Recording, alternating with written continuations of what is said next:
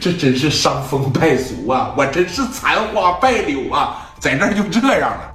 那说你看，当天晚上这个老弟下去给他们就说了，这说的啥呀？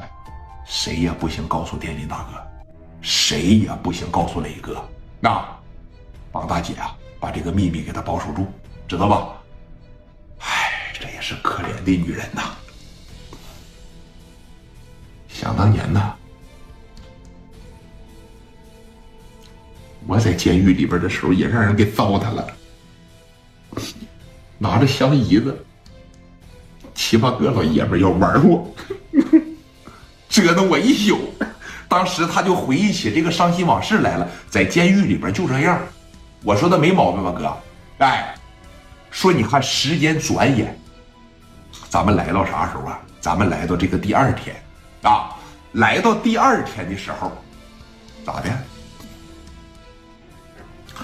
史殿林、聂磊再给这小子打电话，这小子就不接了。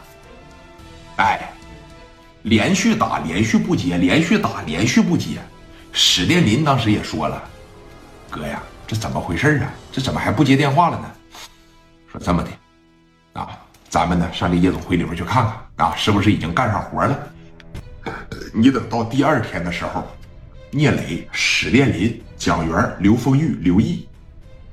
这几大金刚领着二十多号小弟，荷枪实弹的奔着他这个夜总会就来了。啊，你说把车往这框着一停下嘛？这个时候，刘毅从车上下来了，聂磊他们从车上就全下来了。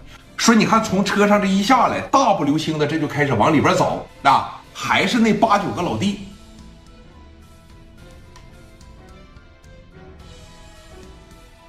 磊哥一瞅他们，当时就觉得不对呀。这什么表情啊？这一个个的，这是啊啊！脸怎么了？很明显，这是让人给打了。发现这问题了吧，哥？让人给打了。哎，没事我这这这自个摔了一跤，放你妈的狗屁吧！是摔跤摔的，还是让人打的？我看不出来呀。啊？昨天晚上是不是来人了？昨天晚上是不是有人过来闹事啊？怎么没给我打电话呀？史殿林当时在这找啊，我姐呢？我姐呢？啊，红姐在楼上呢。红姐在楼上呢。史殿林呢？当时从这底下哗哗的就开始往上上了，啪的一开门，一看他姐的状态也不对，神情也不对，啊。就是浑身感觉有点嘚嘚瑟瑟的那一种，就是吓破胆了，太害怕了，啪的一开门都吓他一跳的选手，你想想，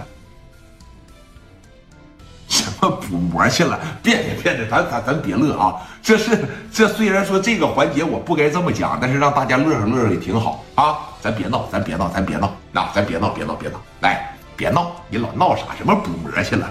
哎，这一看这状态就不对。史殿林呐，这史殿林呐，当时一步一步的往这屋里边这一来吧，瞅着他姐，他姐在这嘚嘚瑟瑟的瞅着他，那眼神吧也不敢直视他。你想想，本身在那个年代吧，大学生是很有优越感的，对不哥？他是很说眼高于顶的，从来没见说我姐说瞅着我这眼神不敢瞅我呀。那小时候见着我老是趾高气傲，我是你大姐啊，怎么怎么地的。